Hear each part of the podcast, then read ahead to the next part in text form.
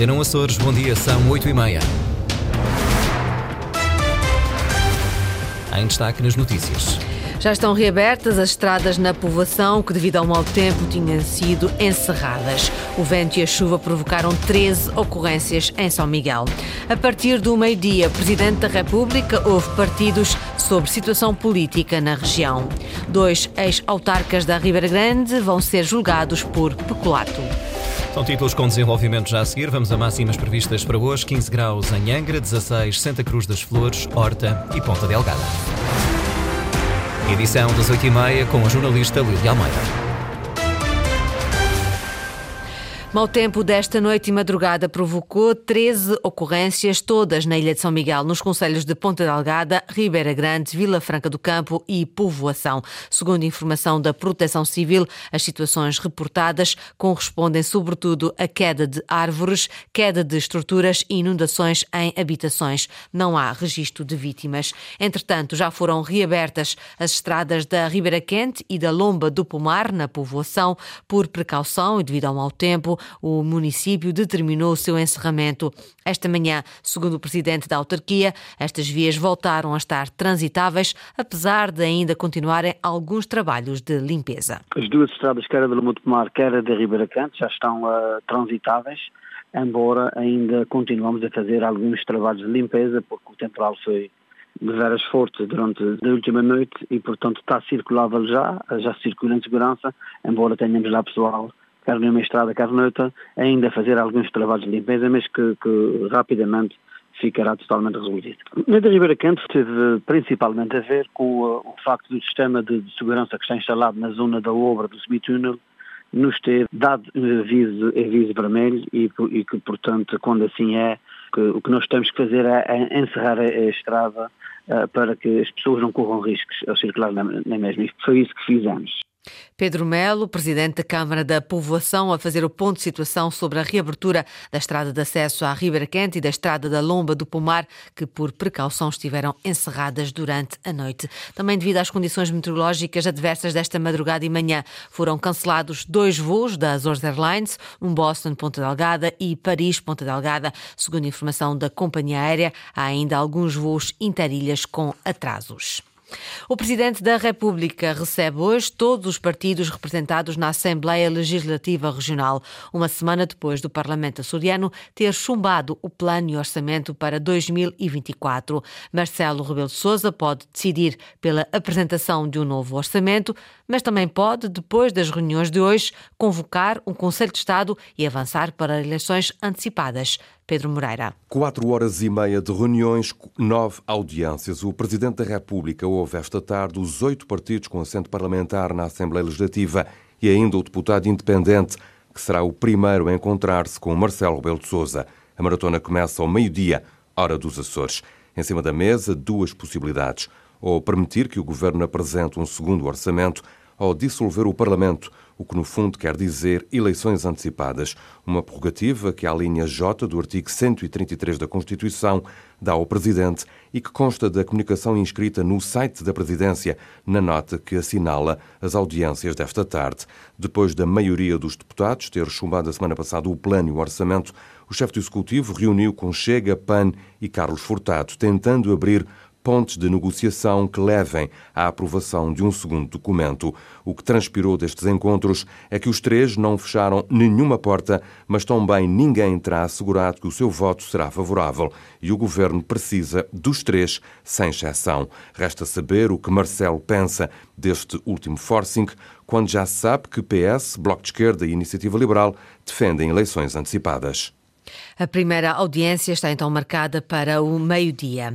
Descida do preço do leite, a Bel decidiu acompanhar a maioria das indústrias de laticínios dos Açores e vai reduzir o preço do leite à produção menos 2 cêntimos por litro a partir de amanhã. Francisco Faria. Menos 2 cêntimos por litro. A Bel baixa o preço do leite ao produtor a partir de amanhã. Acompanha assim a maioria das indústrias do setor a laborar nos Açores. O primeiro sinal foi dado em setembro passado no Faial. A cooperativa baixou 3 cêntimos cêntimos litro, de seguida a Unicol na terceira e na Graciosa. Já em novembro, a Insulac e a Unileite também reduziram, só que 2 cêntimos por litro. A Federação Agrícola dos Açores lamenta esta atualização em baixa da Bel. E, essencialmente, a Bel, neste momento, não tinha qualquer tipo de necessidade, do nosso ponto de vista, de baixar o preço do leite aos, aos seus produtores. Porque, vou repetir, a Bel produz um produto diferenciado, com algum valor acrescentado, que infelizmente não está a replicar verdadeiramente no produtor. Jorge Rita diz que o preço ao consumidor não desceu, desceu apenas à produção e as expectativas para 2024 são negras. Vamos arrancar o ano de 2024 com média de 10 cêntimos a menos na região autónoma dos Açores. E isto é brutal. Estamos a falar no ano inteiro na ordem de 50 milhões de euros que podemos receber a menos no próximo ano no setor leiteiro. A Bel baixa o preço aos produtores de São Miguel, menos 2 cêntimos por litro em dezembro e, segundo conseguimos apurar, as restantes indústrias de laticínios na região não devem alterar o preço à produção até ao final do ano. Preço do leite a preocupar o setor no dia em que arranca mais uma edição do concurso Michaelense de outono da raça Holstein Frisia. É um momento anual para mostrar a qualidade genética das explorações de leite de São Miguel, diz Jorge Rita, o presidente da Associação Agrícola. E vamos provar uma vez mais que os produtores não precisam de grandes lições. Vamos provar a excelência dos nossos animais, a extraordinária qualidade, o trabalho e empenho, dedicação e paixão e o bem-estar animal que muita gente pronuncia e gosta de falar. Quem quiser vir visitar, ver o que é bem-estar animal e a paixão e o gosto com que as pessoas tratam os animais, venham à associação, venham ver, quer as famílias, agricultores e todos aqueles que possam visitar, ver os extraordinários animais que nós temos, o excelente trabalho que tem sido feito no melhoramento genético, e essa é uma expectativa legítima, que precisamos da sociedade ao lado deste maior e melhor setor da atividade económica da região dos Açores. A sessão de abertura do concurso Michelense de outono da raça Holstein Frisia está marcada para as 17 horas. Antigos autarcas da Ribeira Grande, Ricardo Silva e José António Brum, começam esta manhã a ser julgados pelo crime de peculato na forma consumada e de modo continuado. Em causa, o fato do vice-presidente ter recebido a remuneração integral de autarca quando exercia ao mesmo tempo outras funções de natureza privada. Sandra Pimenta. Ricardo Silva foi presidente da Câmara Municipal da Ribeira Grande entre 2005 e 2013. Já José Brum exerceu no mesmo período os cargos de vereador em regime de permanência e ainda de vice-presidente.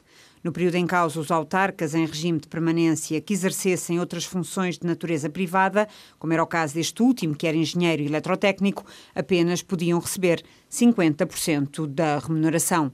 Segundo a acusação do Ministério Público a que a Lusa teve acesso, nestas datas, José António Brum auferiu indevidamente a totalidade das remunerações, autorizadas tanto pelo próprio como por Ricardo Silva, enquanto presidente da autarquia, e que totalizaram um montante de perto de 135 mil euros. Já as ordens de pagamento dadas pelo arguído Ricardo Silva a si próprio somaram um total de cerca de 108 mil euros.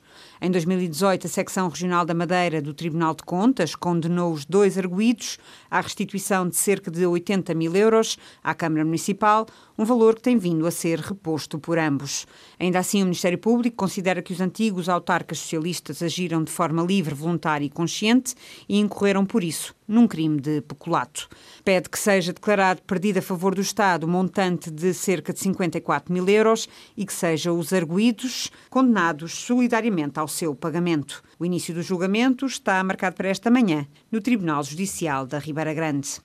O Comitê das Regiões da União Europeia aprovou, por unanimidade, um relatório sobre a política de coesão da Europa após 2027. O documento, elaborado por Vasco Cordeiro, presidente do Comitê das Regiões, defende que as regiões ultraperiféricas não podem ser esquecidas pela Europa e devem continuar a aceder ao mesmo volume de apoios financeiros. Ricardo Freitas. O Comitê das Regiões foi a primeira instituição europeia a pronunciar-se sobre o futuro da política de coesão. Vasco Cordeiro, presidente do Comitê das Regiões, apresentou um relatório em plenário esta quarta-feira que acabou aprovado por unanimidade. Um documento que pretende chamar a atenção para as necessidades das regiões ultraperiféricas, como é o caso dos Açores, poderem continuar a beneficiar dos apoios da política de coesão. O parecer do Comitê das Regiões defende, em primeiro lugar, que as regiões ultraperiféricas não devem ser eh, esquecidas no pós-2027.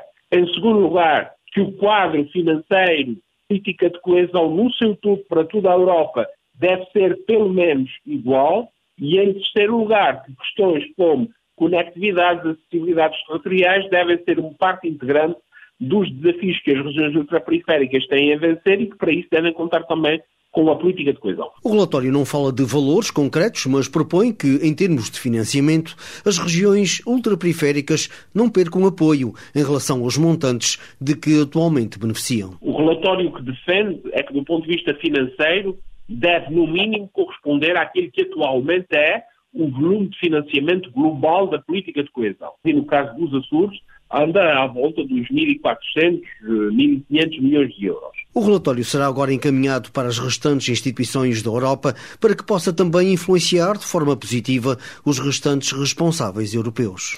O Bloco de Esquerda denuncia a falta de direitos laborais dos bolseiros ocupacionais. Após reunir com um grupo destes cuidadores de alunos com necessidades especiais, o deputado do Bloco defendeu uma revisão do acordo que foi assinado com o governo. Ana Leal Pereira. São centenas nos Açores que têm o dever de cuidar de alunos com necessidades especiais, mas não têm direitos laborais, diz o coordenador regional do Bloco de Esquerda sobre os bolseiros ocupacionais. Infelizmente não têm os direitos que têm os trabalhadores nos Açores e no país, porque não têm direito a faltar, não têm direito a ter uma dispensa por falecimento de um familiar, não têm direito a férias, não têm direito a subsídio de Natal e subsídio uh, de férias. Trabalho que, segundo António Lima, deve ser valorizado pelo Governo Regional. É preciso, em primeiro lugar, que o Governo altere já uh, a legislação cuja legalidade tem muito que se lhe diga, mas que garanta que, por exemplo, na interrupção letiva que está a chegar, de dezembro, os trabalhadores têm o seu salário por inteiro a proteção social que é necessário, os descontos para a segurança social, subsídio de desemprego, se ficarem no desemprego, tudo isso tem que ser garantido. Oferem o salário mínimo através de um acordo com o governo, suportado numa portaria que prevê o pagamento de um apoio extraordinário. Quando não se trata de apoio extraordinário nenhum, trata-se de trabalho essencial. Sem ele, esses alunos com necessidades educativas especiais não conseguem frequentar a escola. É, é, um regime do século XIX que não se pode admitir eh, no Portugal do século XXI. António Lima acusa o governo de manter a precariedade no sistema educativo. O Bloco de Esquerda defende a alteração do regime contratual com os bolseiros ocupacionais e a integração de profissionais em funções permanentes nos quadros das escolas.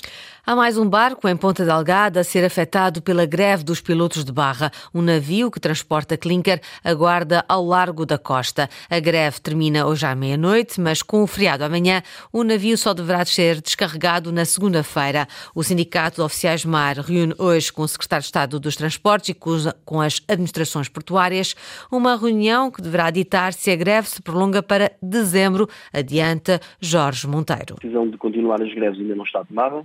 É claro que vamos ter uma reunião com o Secretário de Estado das Infraestruturas uh, e com as administrações portuárias, ao que o Colégio de Pilotos uh, está expectante na, na, na solução e, na, ao fim e ao cabo, na conclusão deste processo que, recordo, uh, estava muito próximo de ser finalizado, antes da, da, anterior demissão do, do Ministro João Galamba.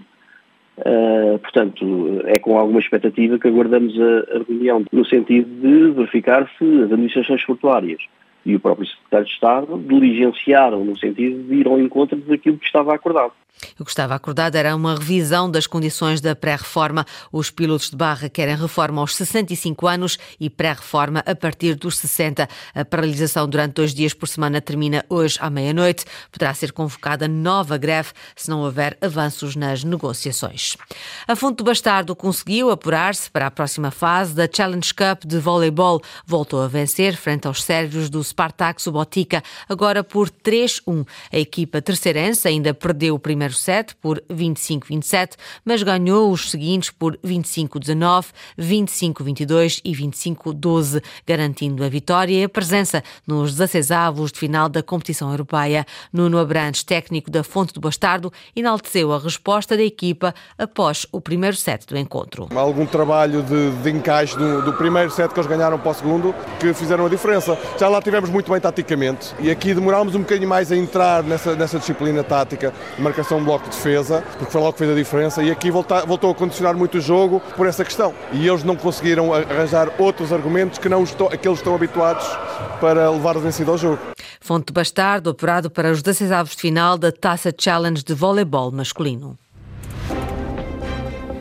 Jornal das 8h30, edição da jornalista Lili Almeida. Toda a informação regional em permanência online a cores.rtp.pt e também na página de Facebook da Antena Açores.